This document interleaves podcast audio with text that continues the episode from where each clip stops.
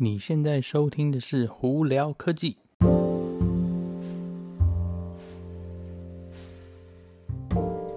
嗨，各位观众朋友，大家好，我是胡老板，欢迎来到今天的胡聊科技。今天十一月二十五号，刚好就是呃感恩节的前夕哦。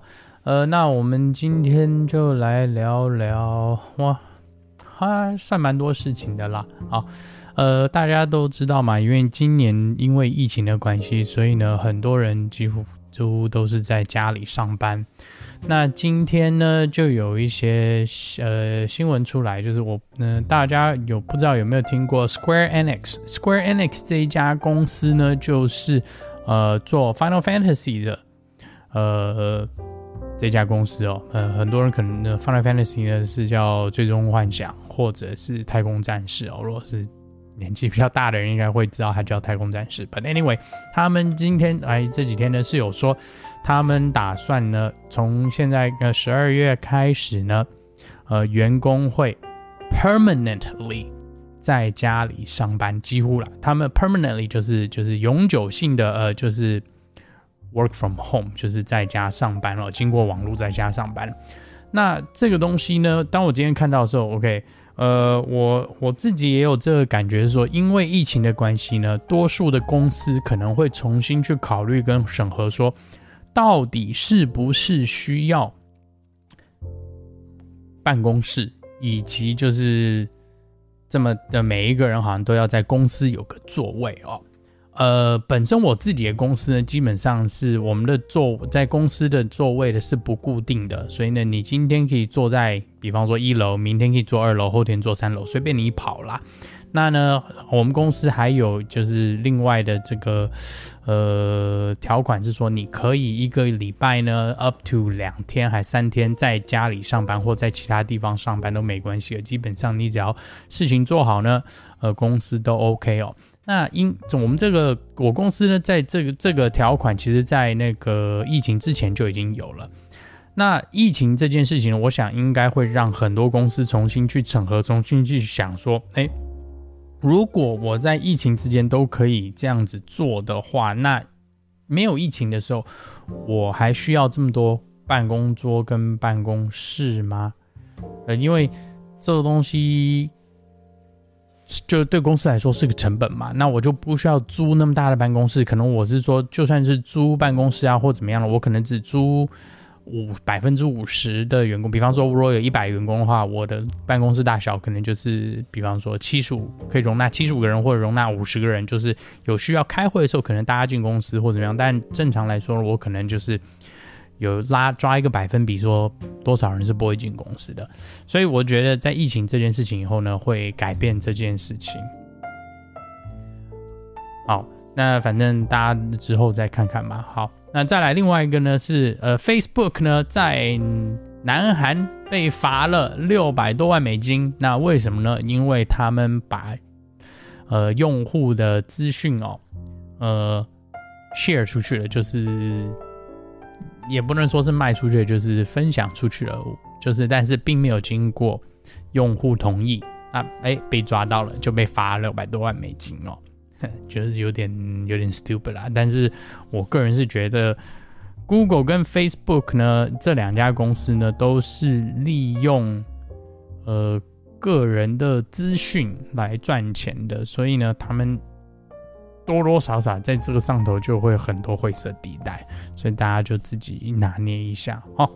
好，那我们那，另外再来谈谈哦，那个 Apple 的 Pro Raw，OK，苹果呢在那个推出 iOS 十四以后呢，还有包括那个 iPhone 十二啊，他们有所谓推出一个新的照相的一个呃档案的基础，叫做 Pro Raw。那基本上如呃你如果是呃。对照相很有兴趣的，或者是有那个很大单眼喜欢改照片的人，很多人应该都知道，RAW 的档案呢，就是基本上是，呃，我把我的简单讲法就是，嗯，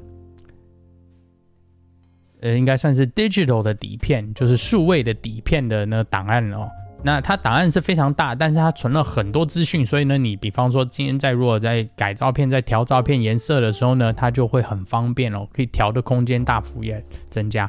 那 Apple 呢是把这个他们所谓的 Pro RAW 呢，这次呢加在了 iOS 四以及 iPhone 十二里头哦。那在这边我要跟大家为什么要提这件事情？因为大部分人可能会觉得哇，Pro RAW 很厉害很厉害，但是正常人你如果是就是普通用户的话。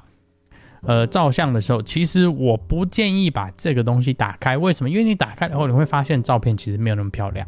呃，为什么？因为当你打开这个功能的时候呢，第一个，它照片档案会变非常大，会浪费你很多那个内存空间。这第一个。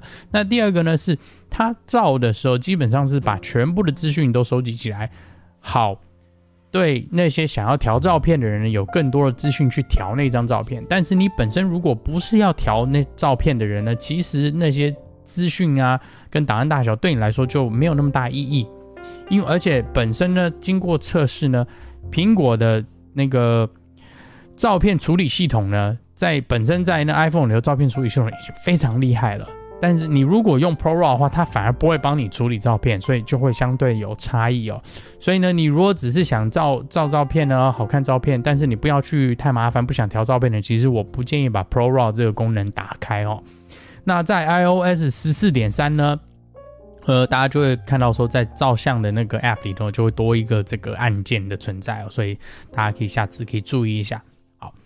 那我们这再来聊聊有关特斯拉的新闻哦。这几天呢，Elon Musk 呢就有被访问到，说说他们对那一一那个特斯拉接下未来的方针嘛。好，那有几十件事情，我们基本上应该是可以 confirm，是说他们特斯拉应该是有正在呃设计一个两万五千块钱美金的一部小的电车。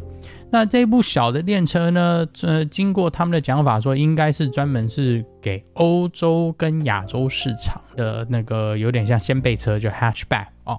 那为什么呢？因为他讲到一个很大的重点，是在欧洲、亚洲有很多地方呢，城市的那个规划呢，并不符合目前的特斯拉的车子。呃，比方说，就算是最小的 Model 3，可能都会有点偏大哦。因为有些很古老的街道啊，或者是有些很多城市，比方说，你看日本好了，呃，寸土寸金的地方呢，你就可能不会有那么多大的停车位，所以你反而会变小停车位。那所以特斯拉为了要应对这件事情，他们决定说，应该是会去设计一台比较小的车子哦。所以呢，这个东西基本上呢，应该是已经在进行了。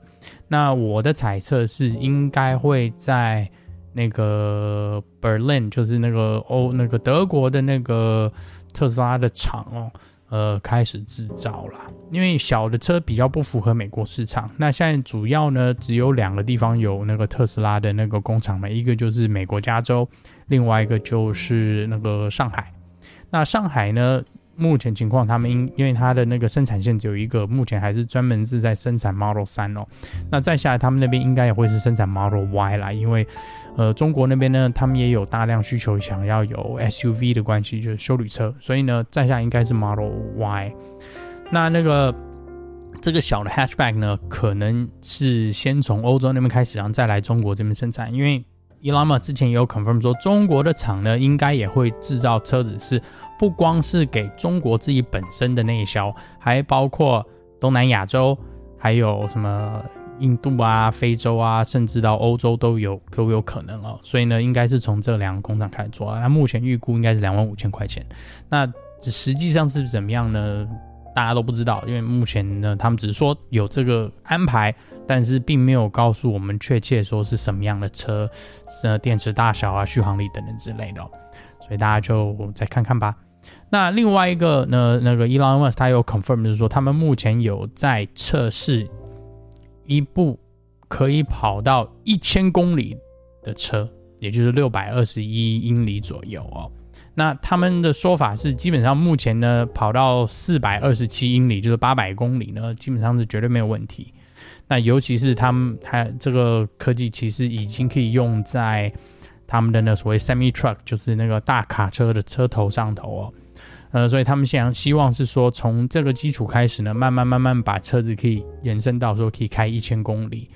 那尤其是对这种大卡车，他们也希望是说有四十吨的载重量，这样子的话，很多这些货运公司啊，或者是大的运送的公司等等之类的，就会考虑到他们的那个卡车车头哦。